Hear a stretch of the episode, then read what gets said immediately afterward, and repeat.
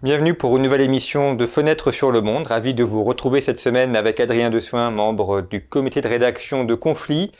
Nous recevons un des, grands historiens de questions internationales, des questions européennes aussi, Georges-Henri Soutou. Bonjour. Merci beaucoup d'être euh, venu au micro de, Conflit. Vous êtes euh, professeur émérite à Sorbonne Université.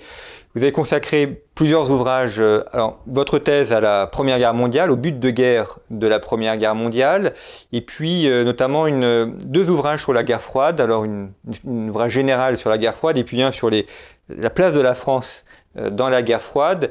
Et vous venez de, publier un ouvrage très intéressant qui va être l'objet de cette émission Europa, les projets européens de l'Allemagne nazie et de l'Italie fasciste, qui est paru aux éditions Talendier. Alors très intéressant parce que euh, on va voir au cours de cette émission qu'il y, y a une vraie réflexion euh, européenne euh, des nazis et des fascistes, d'ailleurs avec des différences, avec aussi un, vrai projet global euh, d'intégration européenne sur lequel nous aurons euh, l'occasion de, revenir. Avant de débuter cette émission, je vous rappelle également la publication du dernier numéro de la revue Conflit, dont le dossier est consacré à la mer de Chine, ainsi que notre hors-série Regard sur la guerre, que vous pouvez retrouver en kiosque et que vous pouvez également retrouver sur notre site internet revueconflit.com. Et puis, euh, je le dis à, chaque émission, parce que c'est vrai, euh, en vous abonnant, euh, vous nous permettez de nous développer, vous nous permettez également de vous proposer ces contenus en libre accès, que ce soit sur notre chaîne YouTube, sur nos podcasts, sur des articles également en libre accès sur notre site internet. Donc en vous abonnant, en faisant connaître Conflit également à votre entourage, en offrant des abonnements à Conflit pour Noël, c'est un très beau cadeau aussi à offrir pour tous ceux qui aiment la géopolitique, vous permettez à la revue de se développer. Et puis également en transmettant ces émissions à vos connaissances ou à vos amis qui pourraient euh, y être intéressés. Merci donc pour votre fidélité et pour euh, ce que vous faites pour nous permettre à Conflit de se développer. Alors Jean-Jean Rissoutou, nous, allons aborder ces questions européennes. Euh, on va voir, il y a beaucoup de choses dans votre, ouvrage, mais commençons peut-être par le début, à savoir la, la formation intellectuelle de, Hitler et puis également du groupe euh, nazi qui, l'entoure. Évidemment, comme tous les Allemands, ils ont été euh, très traumatisés par la, disparition de l'Empire allemand, la défaite de 1918. Et euh, il y a chez Hitler un, projet nationaliste, mais aussi un projet continental, c'est-à-dire d'intégration européenne, évidemment avec l'Allemagne qui est au centre, certes. Mais comment est-ce que ce, projet a été construit? Quelles sont les sources intellectuelles de Hitler ou les, références politiques ah, ça, c'est très intéressant. En fait, il faut, euh, dans son itinéraire personnel, euh, revenir, je dirais presque, à l'excitation intellectuelle et culturelle de la Vienne d'avant 1914, où il y a déjà un très fort mouvement, disons, antisémite, que nous qualifierions aujourd'hui d'extrême droite, plutôt populiste, ce serait même mieux dit. Et le maire de Vienne avant 1914 est l'un des premiers hommes politiques européens à avoir porté au pouvoir d'une grande ville euh, ce début d'idéologie euh, qu'on appelle aujourd'hui populiste, même si, euh, bien entendu, à l'époque, le mot n'est pas utilisé, encore que le mot allemand folkisch, euh, au la bonne traduction, c'est populiste. Hein. C'est difficile de traduire folk, le peuple, au sens de race, très compliqué. Donc ça, c'est le point de départ. Ensuite, euh, Hitler, qui est un autodidacte, a ajouté toute une masse de, de réflexions en picorant ici et là. c'est parfois contradictoire, mais il y, a un ensemble, je vais vous, vous résumer. Le cœur euh, c'est euh, euh, la nation allemande ou l'État allemand de race germanique. Pardonnez-moi, l'État germanique de nation allemande. L'État germanique de nation allemande, je me trompe. L'État germanique de nation allemande. Il dit plus volontiers État que Reich. Assez curieusement, il n'aime pas le mot Reich, il emploie peu, alors que le mot Reich est constamment à l'honneur sous le Troisième Reich. L'expression Troisième Reich n'est pas de lui. Elle est de Müller-Vandenbroek dans les années 30, euh, qui est un conservateur nationaliste, et il était tout à fait hostile à cette idéologie. Donc c'est assez euh, complexe.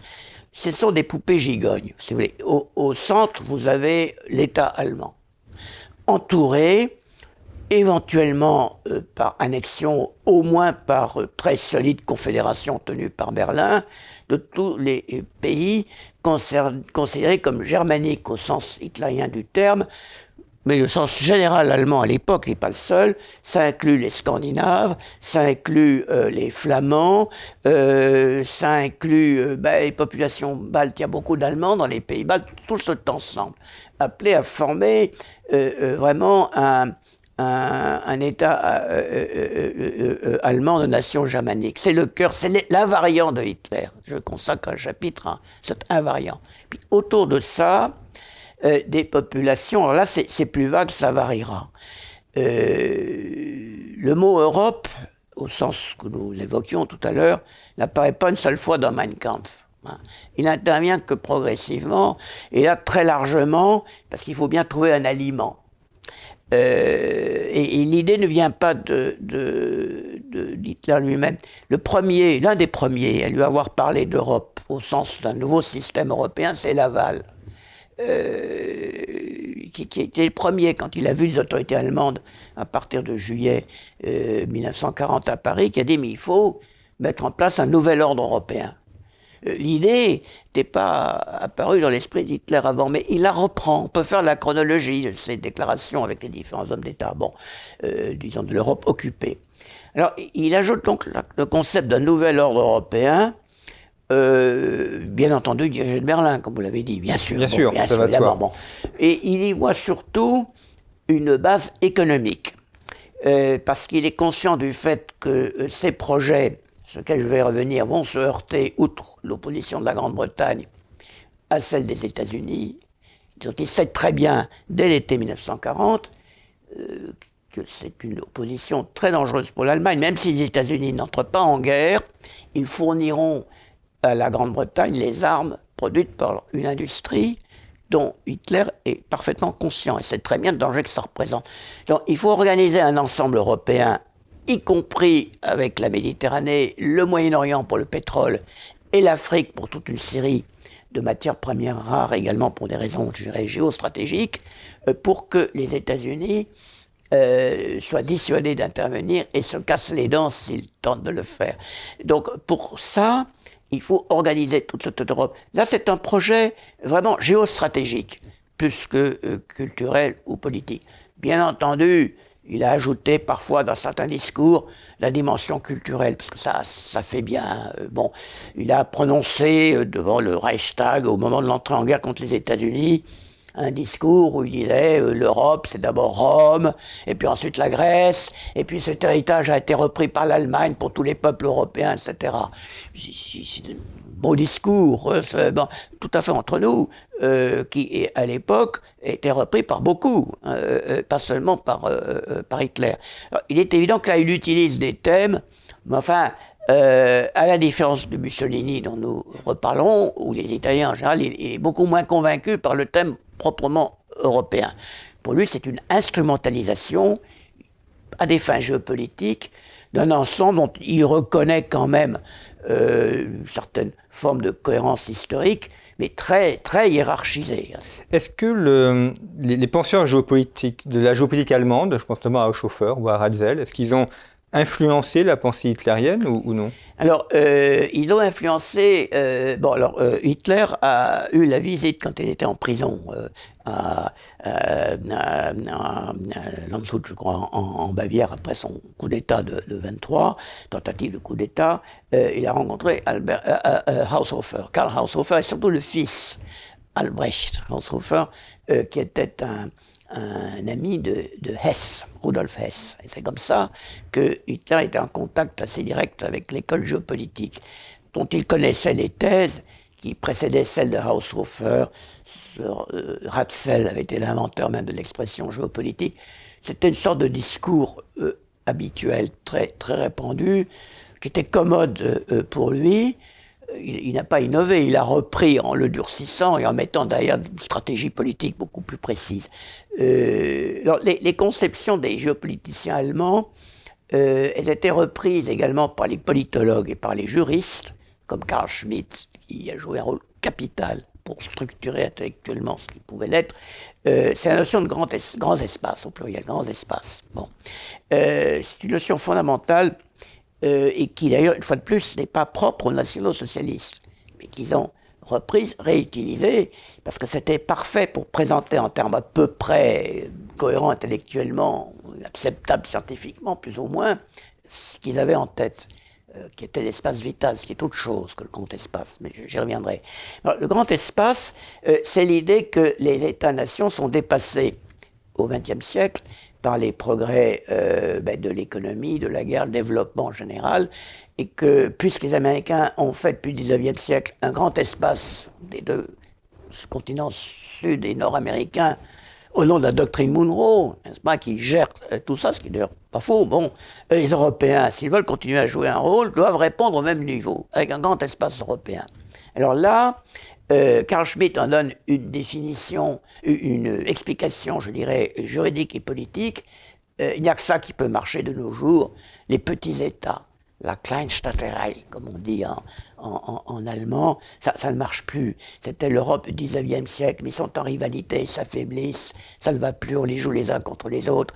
C'est ce que fait la Grande-Bretagne, la France parfois, ça, ça ne va plus, il faut éliminer tout ça, il faut un grand espace, bien entendu, dirigé de Berlin. Par qui voulez-vous qu'il soit dirigé sans ça Sur le plan économique, alors là, vous avez des milieux économiques qui peuvent diverger un peu euh, là-dessus, parce que les banquiers et beaucoup d'industriels euh, trouvent que l'Europe, c'est déjà trop étroit pour l'Allemagne. Euh, si vous prenez une société qui a joué un très grand rôle dans toutes ces questions, que la société Bosch, fabrique aujourd'hui des, accessoires automobiles. Bon, Bosch avait un marché mondial. Et, son président, qui était anti-hitlérien, hein, disait non, ça ne nous suffit pas l'Europe. Nous avons vraiment un marché mondial, d'activité mondiale. Euh, d'autres étaient euh, plus réticents. Mais bien industriels, les banquiers sont arrivés à la conclusion que face à la concurrence américaine, et à cause de la crise très grave des années 30, et je, répète, sans la crise des années 30, et sa conséquence bancaire, qui est la crise bancaire de 1931 en Europe centrale, euh, je suis convaincu qu'Hitler ne serait pas arrivé au pouvoir. je ne peux pas le démontrer, bien sûr, mais j'en suis personnellement convaincu. On sous-estime l'importance de ces deux crises non seulement pour les Allemands, mais pour tous les Européens, qui sont tous placés devant le même problème. Et quand on leur dit à partir de 1930, il faut organiser l'Europe économiquement pour résister à la crise et à la concurrence américaine, vous avez beaucoup de gens qui n'ont absolument rien de national-socialiste, antisémite, raciste, rien, qui disent oui, c'est quand même ce qu'il faut faire. Et ça, c'est l'organisation économique de défense. Et quand on pourra, disent euh, euh, certains, l'industriel, banquier, eh bien, on reviendra renforcer sur le marché mondial. Mais dans un premier temps, contre la crise, il faut se serrer les coudes, créer un grand espace européen avec des annexes au Moyen-Orient et en Afrique pour les matières premières. Tout ça euh, dirigé de Berlin pour euh, pouvoir faire face à la concurrence américaine. Alors, la seule chose, c'est que pour les milieux économiques, c'est une étape, c'est pas un absolu. Euh, pour euh, les nationaux socialistes les plus convaincus et pour Hitler, c'est un but en soi parce qu'il euh, permet d'avancer vers ce qui est le cœur du programme hitlérien, l'espace vital. Quelque chose dont il parle, mais il en parle moins, parce que ça effaroucherait les gens. Donc il évoque plus, de façon plus vague, assez imprécise, ça évolue avec le temps. L'espace vital, c'est quoi? C'est la conquête à l'est de l'Allemagne de territoires nécessaire pour nourrir le peuple allemand, dans la mesure où il ne peut pas faire confiance au commerce international, la preuve, la crise des années 30, dit Hitler, n'est-ce pas? Et donc, et si ne fait pas la conquête de nouveaux territoires, il risque de mourir de faim, tout simplement. C'est aussi brutal que ça, aussi biologique que ça. Donc, il faut conquérir des territoires à, l'Est. Pour avoir accès notamment aux, ressources en blé Le blé, le pétrole également, parce qu'il faut élargir. Bon, mais le, blé pour commencer, bien sûr, évidemment, le, pétrole, euh, certaines matières premières euh, rares comme le manganèse, etc. Puis il faut chasser les Slaves. Et, bien entendu, alors il faut chasser, éventuellement tuer. Il y a un 41 plan qui s'appelle le Général Plan Ost, plan général pour l'Est, euh, qui prévoit de d'expédier vers au-delà de l'Oural, voire de tuer 30 millions de Slaves, hein, polonais ou russes. Bon, et de peupler les régions ainsi libérées euh, par des colons allemands, euh, on prévoit déjà des zones euh, qui sont autant de de marche frontières avec des, ce que les, Romains appelaient des soldats laboureurs en quelque sorte, enfin bon, organisés en, colonies, bien dotés, pouvant contribuer à, se défendre, et nourrissant de Reich en blé, fournitures, ravitaillant, fournitures diverses. Tout ça est extrêmement développé. et là, c'est un peu le domaine de, Himmler, qui, qui, qui, qui, a fait de ce programme de colonisation à l'Est, accompagné d'un programme d'anéantissement des populations gênantes ou surnuméraires, y compris les, juifs. Hein. Dans un premier temps, on dit on va les renvoyer euh, au-delà de l'Oral, ils iront voir en Russie. Bon. Et puis à un moment donné, l'idée disparaît, tout simplement parce qu'en 42, il n'est plus question de les renvoyer, mais de les liquider physiquement. Alors la thématique change, n'est-ce pas Bon. Mais euh, là, ça, c'est le cœur du, du programme, qu'on ne peut évidemment pas présenter quand même tel quel il, est secret, hein. euh, il est connu des initiés, mais il n'est pas proclamé à la, à la, presse, par exemple. Euh, on a des études euh, qui avaient été rassemblées dès la guerre, d'ailleurs, de la presse allemande, des médias allemands, sur les buts de guerre allemands, l'Allemagne et l'Europe, etc. tout l'aspect grand espace continental, le plan de l'économie, de l'organisation des moyens de communication, avec une union douanière, éventuellement une union monétaire, une communauté économique européenne, le terme apparaît dès 1943, n'est-ce pas? Bon, euh, euh, euh, tout ça était connu, était publié dans la presse allemande. L'aspect, disons, colonisation brutale, biologique, raciale, dans l'espace vital à l'Est, n'était pas décrit avec la même précision. C'était des, allusions, des colons qu'on enverrait, des allusions comme ça, mais on ne décrivait pas euh, l'ensemble de ce qui était prévu, qui est chiffré 31 millions, je ne sais pas pourquoi 31 et pas 32 ou 29, mais 31 millions Précision allemande. de, de, de Saves mm. euh, devaient être, et de Juifs, bon, devaient être, euh, et de Polonais, enfin, Russes, devaient être liquidés ou renvoyés au-delà de l'Oural pour faire de la place pour les Allemands. Première étape, parce que bien entendu, Hitler disait toujours, mais, mais ça c'est pour les générations qui viennent. Mais je ne serai plus là, dans un siècle, ça, il faudra peut-être, s'il y a beaucoup d'Allemands, aller encore plus loin.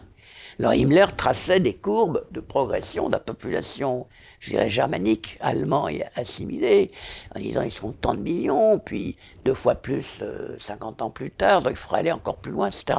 Ça, c'est le côté euh, le plus idéologique du, euh, du, programme. alors, problème, évidemment, qui est difficile à faire comprendre, c'est une dictature, incontestablement. Et Hitler tient bien les choses en main. À côté de ça, les militaires continuent à avoir leurs idées, le parti a les siennes. Euh, la SS a encore d'autres idées, sont celles que j'ai évoquées, celles d'Himmler. Le, les SA et le parti, si vous voulez, c'est ce qu'il y a le plus proche du fascisme italien. Ça, c'est un point qui m'a surpris dans votre ouvrage, justement, c'est que vous, on avait l'idée d'un Hitler qui contrôle tout parce qu'il est euh, totalitariste et, donc dictateur. Mais en fait, vous expliquez qu'il y a différentes strates et que euh, effectivement entre la Wehrmacht, la SS, euh, la SA, ils sont pas d'accord entre eux. Et donc Hitler n'a pas tous les pouvoirs. C'est plus compliqué. Il, contrôle les équilibres. Et pour finir, c'est quand même lui qui décide en dernier ressort. Mais euh, euh, l'Allemagne n'est pas un pays, comme vous le savez, centralisé comme la France. C'est un pays très complexe, euh, avec beaucoup d'organisations très structurées, mais chacune un peu dans, leur coin.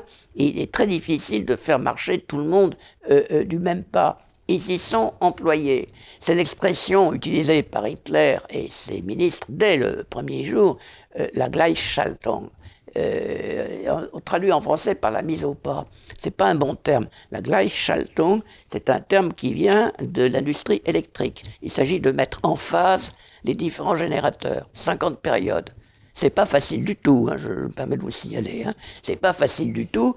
Euh, c'est très compliqué d'arriver à mettre en phase des centrales électriques euh, placées différemment dans, le pays. Parce que si vous n'avez pas un courant bien en phase 50 périodes, rien ne marche. Donc c'est ça la Gleichschaltung, c'est la mise en phase. C'est pas exactement la même chose que la mise au pas. Ça, ça revient au même si vous voulez, mais le principe intellectuel est différent. Parce que euh, au moins jusqu'en 43, 44, en 1944, vraiment, surtout après l'attentat du 20 juillet contre Hitler, euh, là, les, choses euh, achèvent de se euh, structurer dans le sens d'un État totalement nazi, totalitaire. ensuite, c'est par étapes. Si vous voulez, en 1933, Hitler arrive au pouvoir par des élections. Elles sont sous la pression de la rue, enfin, sans quand même des élections. Euh, et puis, euh, il y a un régime euh, qu'il met en place, mais qui respecte certaines formes. La constitution de Weimar n'est pas abolie.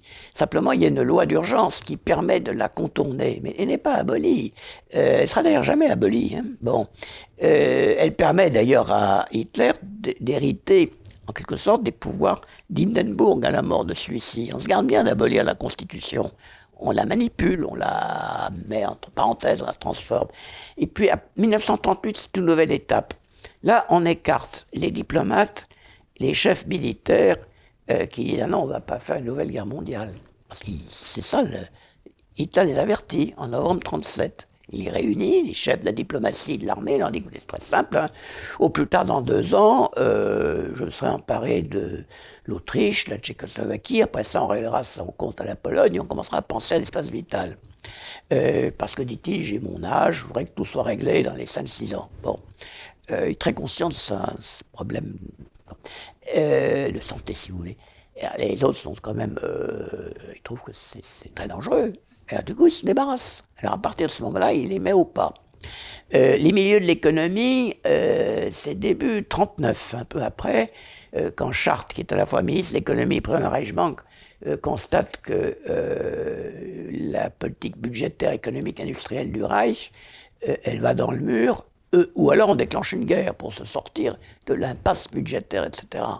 Et, il écrit une lettre à Hitler. Et ça, ça une question technique que j'aborde pas, mais ça veut dire on ne peut pas continuer comme ça. Euh, il faut revenir à une économie plus traditionnelle j'allais dire, à la stabilité budgétaire, à l'honnêteté budgétaire, cesser de faire de la cavalerie, enfin bref. Bon, euh, il est immédiatement, le jour même, renvoyé avec tous les membres du directoire de la Reichsbank, n'est-ce pas On change au ministère de l'économie, on met Funk à la place, euh, on, charte euh, est, mis à, l'écart, et, à partir de ce moment-là, alors, l'industrie, la, banque, très, banque, très important, toujours la banque, sont obligés de s'aligner. Ils n'en pensent pas moins d'ailleurs. Hein. Ils n'en pensent pas moins, parce qu'ils continuent à dire dans leurs notes internes, mais ça ne va pas marcher, on va se casser la gueule. Bon. Mais ils doivent s'aligner, parce que Hitler, progressivement. Bon. L'étape suivante, euh, ce sera les conséquences euh, de l'entrée en guerre contre la Russie en juin 1941, parce que ça, euh, Hitler, malgré les avertissements de l'état-major, de certains spécialistes de l'Union soviétique et qui lui disent non mais ça va être très difficile, ce régime est plus solide que vous ne le pensez, et les Russes sont mieux armés que vous ne le pensez. Hitler pensait que serait fini en six semaines, et ça continue. Il se trouve que euh, l'Allemagne, malgré les alliés qu'elle a là-bas, euh, à l'Est, n'a pas la possibilité de mener une guerre longue euh, sur des distances énormes dans un pays, regardez, le front, c'est un éventail. plus vous avancez, plus le front s'étend. Oui. Plus le front s'étend, ce qui pose des problèmes logistiques. C'est trouve que j'ai vécu en, Russie, et je sais ce que c'est qu'une route russe euh, en hiver au moment du dégel. C'est infranchissable. Bon, et donc euh, l'équation est à ce moment-là très difficile à, à, régler, et du coup le régime se durcit. Toute une série de mesures sont prises progressivement qui mettent au pas euh, l'économie, qui mettent au pas tout ce qui reste d'organisation sociale, euh, l'aristocratie qui fournit une bonne partie du corps des officiers, euh, elle, est, de plus en plus contrôlée, surveillée. L'étape suivante étant ce que j'ai dit tout à l'heure, le passage vraiment à l'état SS après l'attentat du 20 juillet 1944, avec quand même 6000 officiers, hauts fonctionnaires, euh, euh, juristes, euh, hommes politiques liquidés, pendus, enfin, après le, le, le 20 juillet 1934. 6 000, oui. C'est énorme.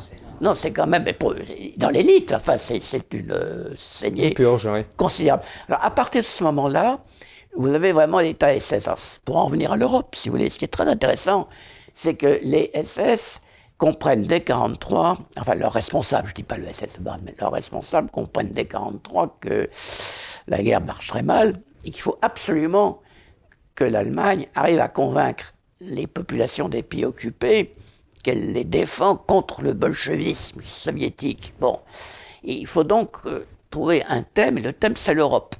c'est l'Europe. Alors, à partir de 1943, euh, tous les secteurs allemands, les diplomates comprennent la même chose. Il y a un projet de confédération européenne présenté par le ministère des Affaires étrangères allemand euh, au printemps 1943, qui est sérieux. Oui, il est réaliste de certaine façon, mais il est sérieux. C'est le fruit de six mois de travaux dans des commissions, etc. Bon, euh, c'est censé permettre de dire aux Européens, on n'est pas là uniquement pour vous occuper, mais on vous défend contre le bolchevisme. Euh, tel qui à l'époque passe assez bien. Bon. Et on organisera après la guerre euh, l'Europe de façon plus structurée, plus convenable, y compris sur le plan économique. les SS en arrivent à l'idée qu'au fond, l'idéal de la SS, euh, il peut être ouvert à tous les Européens qui l'acceptent. Bien sûr, s'ils sont flamands, euh, norvégiens, euh, aucun problème, s'ils sont racialement proches. Mais même les autres, après tout, si les Français soutiennent la SS, eh bien sa division Charlemagne, bon, et ainsi de suite. c'est une armée européenne, présentée par Himmler comme une armée européenne. Hmm. C'est un des éléments un petit peu choquants entre guillemets de votre livre. D'ailleurs, vous dites que on, a, essayé de vous dissuader euh, d'écrire ce livre, que c'est un livre que vous pensiez écrire déjà depuis très longtemps, parce qu'on disait vous allez décrédibiliser l'idée d'Europe, on va s'en servir contre euh, contre le projet européen. Elle est en quoi vous, vous montrez en quoi euh, l'idée européenne elle est reprise par les nazis et les fascistes, mais euh, également leurs travaux finalement, ou leurs idées, ou certains éléments vont être repris par la suite euh, dans, l'après-guerre. Alors, si vous voulez, je crois que celui qui a le mieux expliqué ce, phénomène, je le cite d'ailleurs au début du livre, c'est Raymond Aron, dans un article de 48, où on commençait à revoir le thème européen qui, qui, renaissait, ce qui choquait beaucoup de monde, à cause des antécédents nationaux-socialistes. Et Raymond Aron, qui ne pouvait pas être accusé de, euh, mollesse à l'égard du national-socialisme, dit, vous c'est pas anormal parce que euh, les, mêmes problèmes euh, se posent à des gens différents, mais ce sont toujours les mêmes problèmes. Et donc, il n'est pas anormal qu'une solution comme la solution européenne revienne dans des circonstances et avec des, des gens tout à fait différents. Mais même au-delà de ça, si vous voulez, là, il faut remonter aux années 30. Ce je vous disais, il y a une appétence d'Europe. Il faut faire quelque chose entre Européens, sans ça on va être complètement euh, éliminé.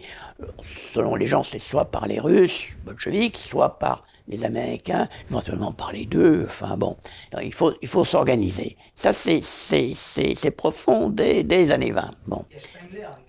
Oui, en plus, Spengler, Spengler donne une, euh, comment dirais-je, une sorte de, caution euh, philosophique à, ça. Alors Spengler, pas très connu en France, mais encore dans les années 60, quand vous alliez en Allemagne, vous alliez chez les gens, bon bourgeois cultivés, vous regardiez la bibliothèque de famille, c'est toujours très intéressant de regarder la bibliothèque de famille. Vous aviez toujours le déclin de l'Occident, toujours bien en place dans la bibliothèque. Ça faisait partie euh, du substrat intellectuel encore des des, des, Allemands un peu classiques comme ça, dans les années 60 encore. Bon. Euh, et à plus forte raison, dans les années dont nous dont nous euh, parlons. Donc, ça, euh, euh, l'idée est générale. ensuite, beaucoup de gens ont été amenés à collaborer avec l'Allemagne hein, et dans toute l'Europe. Je ne parle pas seulement des mouvements fascistes ou simili-fascistes dans toute l'Europe centrale et orientale, des croix fléchées aux, mouvements différents mouvements de la Roumanie à la Hongrie, etc. Euh, à la fin de la guerre, il y a 600 000 personnes euh, représentant ces différents mouvements réfugiés en Allemagne. C'est pas la fin de la guerre, c'est réfugiés en Allemagne. 600 000 Croates, bon, Hongrois, etc. Ils sont restés après ou ils ont été renvoyés Non, alors ça c'est tout à fait passionnant. Ils sont restés. les Soviétiques ont été remis par les Anglais et les Américains aux Soviétiques. Mais les autres sont restés. Et dans l'Allemagne d'après-guerre, j'ai jamais compris comment. Euh, ils ont eu des cartes d'alimentation, ils ont été euh, protégés, ils, ont, pu survivre. Alors que l'Allemagne est totalement occupée. C'est un mystère. Hein. Il n'y a pas eu de Français qui sont restés, des Français collaborateurs qui ont été en Allemagne Bien sûr, j'en ai rencontré, mais j'en ai rencontré. Quand j'étais à Bonn euh, pour un travail historique au ministère des Affaires étrangères allemand, dans la bonne société bonnoise, qui était la capitale à l'époque, on rencontrait parfois des, personnes qui, étaient dans cette situation, qui avait été dans cette situation, puis qui avait épousé les Allemands. Enfin bon, euh, je veux dire que, enfin bon, enfin, on le remarquait, mais on se roulait pas par terre, c'était comme ça. Vraiment. Mais, mais euh, bon, c'était moins important, moins significatif que la présence de, de cafés euh, nombreux, brasseries, cafés nombreux, où vous entendiez euh, l'hymne de Pavelic, n'est-ce pas, euh, qu'on reconnaissait. Enfin, euh, puis quand il se rendait compte qu'il y avait quelqu'un qui n'était pas croate ou ex-croate dans la salle, on changeait le disque. Bon, mais, mais l'air des Oustachis, l'hymne des Oustachis, il est très facile à reconnaître parce que c'est Oustachi, Oustacha, ça revient comme ça. Et, et, et c'était tout à fait frappant. alors vous aviez ces réalités. Bon, et alors, euh, euh, j'ai moi-même, dès l'époque, été attiré euh, par ce sujet. La découverte des documents dont je vous parlais dans les archives du ministère des Affaires étrangères allemand, nous les avions proposés pour publication dans la collection de documents que nous étions chargés de publier. Et les éditeurs responsables, c'est-à-dire un Allemand, un Anglais, un Américain, un Français, grand professeur, disaient non, non, non, c'est de la pure propagande. Alors là, je, je crois que ce n'était pas de la pure propagande. Alors comme je n'aime pas qu'on me remonte les bretelles, surtout en public, je me suis toujours dit, un jour tu reviendras là-dessus. J'ai ouvert un dossier qui ensuite s'est rempli euh, euh, régulièrement, euh, y compris par l'expérience qu'avait vécu mon père en Suisse en 1943. Alors là, dans les mouvements de résistance, mais qui était en contact évidemment avec la résistance allemande, forcément. Euh, dans un, un, univers j'essaie de décrire dans, le livre, on ne peut pas tout, tout, tout, raconter, mais il y avait des points de passage en pleine guerre à travers la Suisse. Vous avez des points de passage entre les services secrets des différents pays, ça tout le monde le sait, entre les mouvements de résistance des différents pays européens, y compris euh, certains Allemands. Bon, euh, tout ça sous la houlette soit des services secrets américains, britannique, soit d'un personnage qui a joué un rôle considérable, qui était un pasteur, pasteur euh, hollandais, Wissasthoft, euh, qui a écrit des mémoires, sont tout à fait passionnants d'ailleurs, euh, qui travaillait pour le, le, Conseil œcuménique des Églises, dont le président était John Foster Dulles, futur ministre américain, hein, et dont le frère Alan Dulles était responsable de l'OSS à Berne. Le service secret américain à Berne on a publié ces, notes, ces rapports. Évidemment, il y a des codes un peu partout, mais on peut, les décrypter. Et tout ça, c'est, tout le monde est au courant de, tout. D'autant plus que le pasteur Wissastroft était en contact avec un diplomate allemand, euh, Moltke, euh, Helmut von Moltke, qui était lui-même en poste à l'Abwehr à ce moment-là. Donc les services secrets allemands étaient pas tout à fait en dehors du, du, du coup. Pour des gens sérieux en Allemagne, dès 1943, la seule issue à la guerre permettant à l'Allemagne de conserver quand même un sort à peu près acceptable, c'est une formule européenne. Les, gens les plus sérieux, euh, certains militaires euh, allemands cultivés, commençaient par les marins, les penseurs stratégiques les plus évolués de l'Allemagne de l'époque, sachant que l'amiral Raeder a failli se suicider à, la déclaration de guerre en 1939. Hein. Il trouvait que c'était une folie. Il a failli se suicider. De se suicider plus exactement. Bon. Et là, tout ces, il y a tout un milieu avec une résistance allemande qui comporte plusieurs étages, mais avec des gens importants aussi. Euh, bon, qui non plus n'ont jamais complètement coupé avec le régime, qu'ils sont, ils sont en Allemagne, ils ne peuvent pas se le permettre, ils ont des positions trop importantes. Vous avez tout un courant qui dit, mais ce sera la seule solution à titre même, je dirais, très allemand pour l'après-guerre, pour conserver quand même quelque chose, pas être totalement euh, euh, détruit. Alors ça, 43-44, ça devient de plus en plus... Euh, Est-ce qu'il ne sait pas ce qu'ils ont réussi finalement aujourd'hui? Alors, pour revenir à la question que vous me posiez, on a de la Merkel, beaucoup, de, beaucoup de personnes qui ont entendu parler du livre avant de, de me disaient c'est pas un sujet, ça n'a pas existé, je les permettez. Et la deuxième phrase, c'est dangereux d'en parler, ce que vous avez, ce que vous avez dit. Écoutez, je n'ai pas mon problème, enfin j'essaie de j'analyse. Hein, bon. Et puis, alors, certains ont commencé à lire le livre, et là, c'est très c'est la troisième phase. Mais vous n'avez pas parlé de ça. Mais mon grand-oncle m'avait expliqué que, puis vous avez oublié tel livre. Euh, à la lecture, les gens trouvent que j'en ai pas assez mis dans, dans le livre. Euh, parce que, bon, il y a des. Mm toujours d'autres exemples qu'on peut, peut apporter. On peut faire 1000 pages, 3000 pages sans aucun problème. Mais le point central, euh, c'est que le, le, mot Europe en lui-même, euh, il, peut rassembler des contenus extrêmement euh, différents.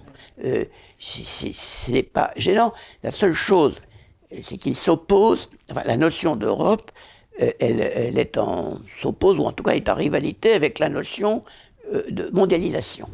Ça, c'est le point, le point clé. Euh, je vais vous donner un épisode très intéressant qui n'est pas dans le livre, parce que je ne l'ai pas encore trouvé à ce moment-là, euh, mais qui révèle les choses très bien.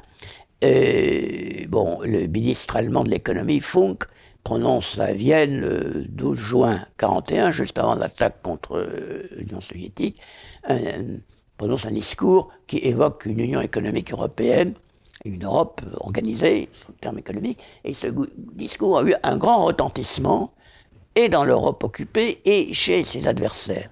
Et à Londres, euh, Keynes en particulier, euh, et les ministres britanniques se disent mais il faut répondre, il faut présenter un projet européen, euh, parce que sans ça, les Allemands vont, gagner la bataille de l'opinion publique. On est encore avant l'entrée en guerre contre l'URSS. Donc l'Allemagne, pour le moment, elle est maîtresse du terrain, si vous voulez. Les Anglais commencent à réfléchir et préparent un projet de déclaration européenne pour faire contrepoids, en disant essentiellement, mais nous, nous sommes beaucoup mieux placés que les Allemands pour faire l'Europe, parce que nous avons l'Empire avec des matières premières, des richesses que l'Allemagne n'a pas, donc nous pouvons beaucoup mieux apporter, euh, disons, une direction économique à l'Europe que ne peut le faire le, le, le, Reich. Ce projet de déclaration est présenté au mois de juillet à Washington, où on prépare la rencontre au mois d'août entre Roosevelt et le Premier ministre britannique Churchill. Et les Américains disent ah non, non, vous n'avez pas publié ce texte. Comment ça? Non, non, parce que nous, qu'on veut, c'est une solution mondiale, pas européenne. Alors vous n'avez pas à faire cette déclaration. On va faire une déclaration mondiale. C'est la charte de l'Atlantique du mois d'août 41. Les Anglais disent oui, mais enfin quand même. Non, non. Et puis c'est très simple, vous savez, on vous promet le pré-bail, on commence à vous faire des fournitures. Si vous voulez ne pas avoir à le rembourser après la guerre, il faut accepter ce qu'on vous dit. Sans ça, vous serez prié de rembourser les, les, livraisons du, du pré-bail. Alors là, les Anglais ont accepté. Ils ont accepté les projets américains qui vont conduire en 1944 à Bretton Woods, etc. C'est-à-dire en fait à la mise en place euh, d'une direction financière, euh, économique, si vous voulez, du, monde, en gros. C'est ça, bon. Et les Allemands sont informés, les banquiers allemands sont informés en 1943, euh, grâce aux réunions qui ont lieu régulièrement à Bâle, à la Banque des règlements internationaux, en pleine guerre, parce qu'on continue à gérer le moratoire sur les dettes internationales de 1931, et banquiers allemands et banquiers alliés continuent à se voir sur les auspices de euh, la Banque des règlements internationaux à Bâle. Puis après, après 43, c'est fini, parce que les Anglais disent non, on continue plus. Mais enfin, il y a des réunions. donc, ils s'informent, ils savent, en gros, ce que les autres préparent. Euh, qui, pour ce genre de questions, n'est pas absolument euh, secret. Hein. Enfin, c'est la différence de, de, l'espace vital, la destruction des Juifs, ça, c'est une autre chose. Et, et les Allemands sont donc informés, les banquiers allemands sont donc informés. Et puis, on a les comptes rendus de leurs entretiens. Ils disent on préfère encore le projet anglais, celui de Keynes, qui n'a pas été retenu, parce que le projet américain, vraiment, c'est l'impérialisme américain, c'est l'impérialisme du dollar pur et simple, on va être complètement pulvérisé. C'est intéressant. Euh, ils ont compris, ces gens-là, que l'Allemagne est en train de perdre la guerre en 1943, ils l'ont bien compris. ils cherchent des issues, mais ils préféreraient encore s'entendre avec les Anglais que subir euh, ce qui sera le système de, de Bretton.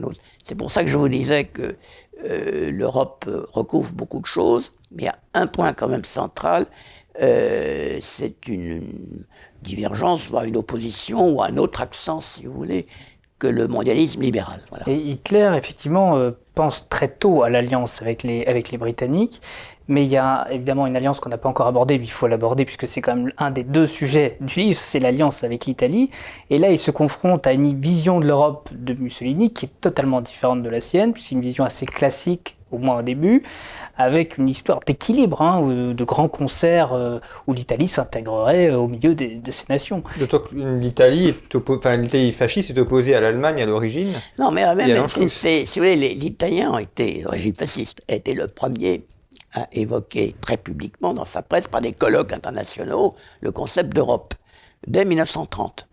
Alors que Hitler, à ce moment-là, il est pas encore au pouvoir, mais il n'y pense pas à l'Europe. Ce n'est pas, pas, son Les, Italiens ont été les premiers, euh, pour les raisons qu'on a déjà dites de, défense de l'Europe face euh, aux problèmes extérieurs, perte d'influence dans le monde, etc. Et en même temps parce que euh, ça permettait de donner aux fascistes quand même fondamentalement un nationalisme exacerbé quand même. Bon, ça lui permettait de donner un discours utile euh, dans les zones euh, où il voulait mener une action, en particulier l'Europe centrale, l'Europe danubienne, balkanique, et éventuellement aussi la, France si, si, possible, les pays latins. Bon, euh, donc c'était c'était porteur. Mussolini étant hésitant, tantôt il est très européen, tantôt il est moins. et puis, il s'est rendu compte, euh, dès l'arrivée d'Hitler au pouvoir, que le mieux placé pour euh, faire du tam-tam sur le thème européen, c'était l'Allemagne, finalement. Du coup, il a mis l'accent davantage sur le thème impérial italien, vers la Méditerranée, euh, l'Afrique du Nord, l'Afrique, la préparation, bien sûr, de la guerre d'Éthiopie. C'est un autre discours. Il n'est pas contradictoire du premier, mais il est quand même différent. Bon. Et puis, ces rapports avec Hitler se, développent largement à partir de la guerre d'Éthiopie.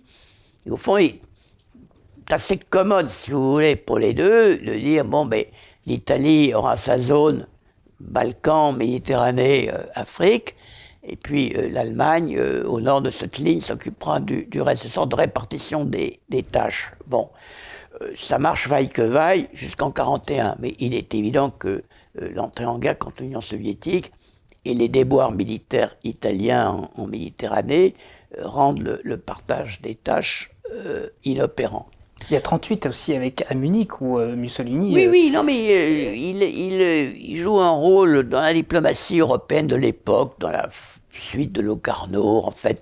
il, il, continue à jouer un rôle assez classique, mais euh, Hitler ronge son frein, il n'a pas du tout aimé les accords de Munich, comme chacun sait, mais euh, il est obligé d'accepter. Tout le monde lui dit, euh, autour de lui, il faut quand même accepter, parce qu'on n'est pas prêt à, faire la guerre. C'est ce que lui disent les militaires, très très clairement. Pas? Sans Munich, il est possible que les militaires, il est certain, que les militaires allemands aient tenté un putsch. Hein, c'est pas, exclu. S'il avait voulu entrer en guerre à ce moment-là, euh, s'il n'y avait pas eu accord à Munich, euh, il y avait un mouvement très fort, en tout cas. Il a d'ailleurs purgé le commandement après. Bon. Donc, euh, mais là, la Mussolini, c'est son dernier grand moment, si vous voulez. Après ça, il est dépassé tout simplement parce que l'Allemagne est infiniment plus puissante. Et lui-même, il fait évoluer Mussolini son, régime dans un sens de plus en plus proche du sens allemand. Il introduit les lois antisémites en 1938, qui sont à peu près aussi dures que les lois de Nuremberg, hein, certains points même plus rigoureuses. Euh, et donc c'est l'alignement idéologique, c'est de plus en plus l'alignement économique, euh, parce que la rupture liée à la guerre d'Éthiopie amène à une restructuration complète de l'économie italienne. Je ne peux pas vous développer ça complètement, mais c'est, euh, on dépendait du charbon anglais jusqu'à la guerre d'Éthiopie, on dépend ensuite du charbon allemand. 20 millions de tonnes par an, ben ça c'est crucial. Hmm. Hein, on voit ainsi la, dépendance euh, du pays. Ben, C'est-à-dire que après ça, on, change de, système. Euh. Et puis, euh, en 1941, les Italiens se rendent compte, après l'entrée en guerre contre l'URSS, plus vite que les, Allemands, ça va être extrêmement difficile. Les militaires italiens, puis il y a un corps italien en, en, Union soviétique, il voit euh, d'abord que le russe ne laisse pas faire, peu impossible du point de vue militaire, pour raison logistique. Il constate la brutalité de l'armée allemande. Hein. Euh, dit, avec ça, on ne va jamais avoir les populations avec nous. On vient pour les délivrer du bolchevisme. Ce à quoi Mussolini croyait. Il est très anti-bolchevique. Bon, mais, mais ça ne va pas marcher comme ça. Et dès 1941, Mussolini commence à donner des conseils à Hitler. Euh, qui vont être répétés. Il faut dire quelque chose d'européen. Pas que les Européens croient que leur seul destin, je cite Mussolini, c'est d'être dominés par les Allemands. C'est pas possible. Il faut leur proposer autre chose. Et puis euh, euh, Hitler ne veut pas suivre parce qu'il ne veut pas remettre en cause ce qui est pour lui, disons, l'indicible, c'est-à-dire le, projet d'espace vital. L'Europe que Mussolini a en tête, c'est encore une Europe assez classique d'équilibre, comme vous disiez très justement. L'Europe d'Hitler est, très différente de, nature. Et puis, à partir de la fin 42, Mussolini n'a plus rien à dire parce que le désastre, les désastres militaires s'accumulent. Quant aux Italiens les plus informés, les diplomates, ils ont compris depuis 1941, euh, les industriels, c'est très clair, dès 1942, ils prennent leur contact avec les anglo-saxons. Ça, c'est, parfaitement compris. Et, après ça, la suite, bon, elle est, elle est connue. Sauf quelque chose qui n'est pas tout à fait assez connu, la République de Salo, qui mérite d'être réétudiée, parce qu'elle a eu une certaine substance. Et d'autre part, si vous regardez l'histoire de l'Italie euh, euh, euh, d'après-guerre, il y a d'un côté ce qu'on sait, c'est la résistance, le communisme, l'antifascisme, etc. Il y a d'autre côté beaucoup de gens, y compris dans les milieux intellectuels, artistiques et autres, le cinéma par exemple, qui avaient fait carrière au début sur la République de Salo, euh, qui est fasciste pur. Elle est débarrassée du roi, de l'armée, de l'Église, euh, vraiment, le fascisme l'état pur. Elle a des partisans, euh, elle a des adversaires, bien sûr, mais elle a aussi des partisans. Et la République de, de Salo a peut-être eu, pour l'après-guerre, une sorte d'influence rémanente dans certains milieux italiens, plus importante qu'on ne le pense. Constate d'ailleurs que vous avez davantage de partis réclamant plus ou moins de la tradition fasciste en Italie aujourd'hui qu'en Allemagne, où euh, l'AFD c'est autre chose, c'est pas bon. Donc euh, euh, là c'est très, disons très, très intéressant. J'ai tenu à inclure l'Italie, c'était pas le projet initial, mais je me suis rendu compte que le sujet ne trouvait son équilibre que si on introduisait le contrepoint italien qui est à l'intérieur même du système. Il y a un autre sujet que vous évoquez, dans... enfin il y a un chapitre très intéressant consacré à l'Afrique et au rapport entre l'Italie et l'Afrique. Parce qu'il y a un projet africain-italien euh, où l'Afrique est vue comme euh, euh, un petit peu le, régénérateur de l'Europe et ce qui va permettre de, renouveler la puissance européenne.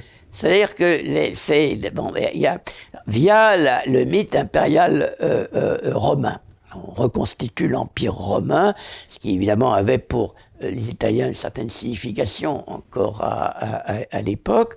Et puis, euh, il y a la, la, euh, la tentative de captation de l'islam. Je dis tentative de captation de l'islam qu'ont tenté les Italiens très consciemment pour tourner, dresser les musulmans contre les Anglais, éventuellement contre les Français dans d'autres régions. Certains nazis aussi ont Comment? Certains nazis aussi ont été attirés par, euh, oui, oui. par cette stratégie. Mais euh, le, le, point est qu'elle a marché dans les Balkans, dans les régions euh, musulmanes de l'ancienne Union soviétique.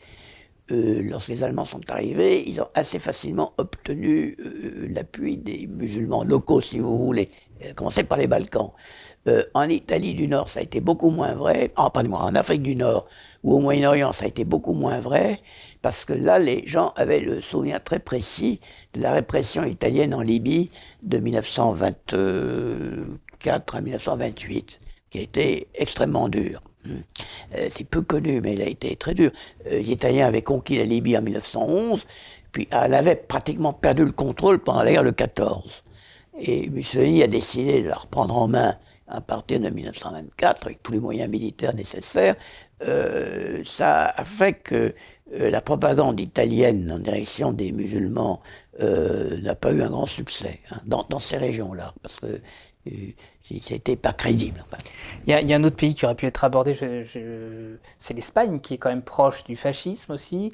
Et comment est-ce que l'Espagne s'insère dans ce système européen Ah, c'est un magnifique exemple, si j'ai quelques secondes. bon, alors, Franco, d'abord, il faut se souvenir que Franco, bon, qui est un malin, qui est un manipulateur, il avait cette réputation d'être comme ça un peu un bon. Euh, il a quand même euh, à faire, euh, il a une coalition composée de phalangistes, qui sont les plus proches du fascisme idéologique, qui sont très durs, incontestablement, composée de partisans du retour à la monarchie, la monarchie, disons, Bourbon. et puis, vous avez des carlistes c'est encore autre chose, parce qu'à l'intérieur même de l'Espagne, c'est une guerre civile entre royalistes. c'est encore autre chose. Et puis vous avez encore euh, un autre facteur, ce sont les milieux qui sont ni monarchistes, ni fascistes, etc. Ce sont les milieux économiques possédant euh, dirigeants traditionnels qui ne veulent pas du Front populaire espagnol. Bon. Et, c'est pas quatre éléments qui sont pas euh, bon. Alors Franco joue entre les uns et les autres. il oscille quand Hitler paraît gagner la, la partie en juin 40. Euh, Alors il est très tenté de faire chorus. Il a très, envahi, très envie d'envahir le Maroc français. Finalement, il ne le fait pas. Et puis, euh, c'est la bataille aérienne d'Angleterre au mois de septembre. Euh, les Allemands ne la gagnent pas. Le débarquement en Grande-Bretagne n'aura pas lieu. Et quand Hitler voit Franco à Handaï, 4, 22 octobre, plus bon, 22 euh, octobre 1940, euh, euh, le paie de bonne parole, mais il n'accepte pas, pardonnez-moi, Franco, merci, le paie Hitler de bonne parole, mais n'accepte pas ce que souhaitait Hitler, le droit pour les forces allemandes d'aller s'emparer de Gibraltar. Traverser l'Espagne pour aller s'emparer de Gibraltar, ce qui aurait évidemment coincé les, les Anglais en Méditerranée. À l'époque utile dans la stratégie face à la Grande-Bretagne. Euh, Franco, qui a compris que l'Angleterre n'a pas perdu la guerre, ne s'engage pas. Puis après ça, c'est l'entrée en guerre contre l'Union soviétique, thème anti-bolchevique très cher aux franquistes. Et euh, Franco envoie une division à Soul, la division bleue, bon, c'est les phalangistes, la couleur de la phalange, les divisions de phalangistes. Euh, en Union soviétique, il aura quand même au total 40 000. Il est ravi de se débarrasser des plus excités, n'est-ce pas? Et puis, avant même Stalingrad, dès début 43, quand il sent que les choses tournent mal, il est rapatrie. Il interrompt les accords économiques avec le Reich, en passe avec les Anglais. Et à partir de ce moment-là, euh, euh, Franco euh, s'est déjà dégagé, tout en conservant une ligne très anti-bolchevique, défense de l'Occident chrétien, etc. Il n'est pas très à la mode en 44, 45, 46, mais quand la guerre froide commence, partir de 47-48, ça va lui être très utile de nouveau. je ne veux pas dire qu'il a manœuvré comme un chef, enfin incontestablement. Bon, d'autre part, euh, Hitler ne l'aime pas pour deux raisons. Parce que son régime est beaucoup trop clérical, et ça, euh, on l'oublie, mais Hitler est très anticatholique. Pas, pas, euh, pas vaguement, mais très précisément anticatholique. Il emploie des termes très méprisants pour qualifier les prêtres, l'Église, etc. Il trouve l'Espagne beaucoup trop cléricale, et d'autre part, il ne pardonne pas à Franco euh, de ne pas avoir su, euh, disons, se réconcilier avec la classe ouvrière espagnole après la fin de la guerre civile. C'est vrai qu'il y a encore 150 000 euh, condamnés tués, enfin après la fin de la guerre civile. bon. Et ça, Hitler ne comprend pas comment on peut se conduire comme ça. Parce que c'est le côté socialiste, entre guillemets, il ne faut pas oublier la classe ouvrière, vraiment. donc, euh, Hitler admire Mussolini, euh, même si pas souvent pas d'accord avec lui, mais il n'admire pas du tout euh, Franco. Il a toujours dit, Hitler, qu'il ne ferait jamais une visite officielle en Espagne. Alors on aurait beaucoup de sujets aussi à aborder, mais malheureusement nous arrivons au, terme de cette émission. Euh, je renvoie nos, auditeurs à, cet ouvrage Europa, les projets euh, européens de l'Allemagne nazie et de l'Italie fasciste, paru aux éditions euh, Talendier, avec notamment plusieurs chapitres consacrés à, Vichy et à la France. Un des thèmes que l'on aurait pu aborder, mais enfin on en a abordé beaucoup d'autres aussi, euh, ce qui sera l'occasion pour euh, nos auditeurs euh, de lire votre ouvrage et d'en apprendre beaucoup plus que ce qu'on a pu évoquer au cours de cette émission. Merci beaucoup, Jean-Henri Merci à vous, merci beaucoup. Et je rappelle également pour nos auditeurs, donc notre dernier numéro, Mère de Chine, euh, que vous pouvez retrouver en kiosque et sur notre site internet revueconflit.com, et puis euh, également euh, nos hors-séries et nos anciens numéros qui sont également à retrouver sur notre boutique en ligne. Merci beaucoup pour votre fidélité et à très bientôt.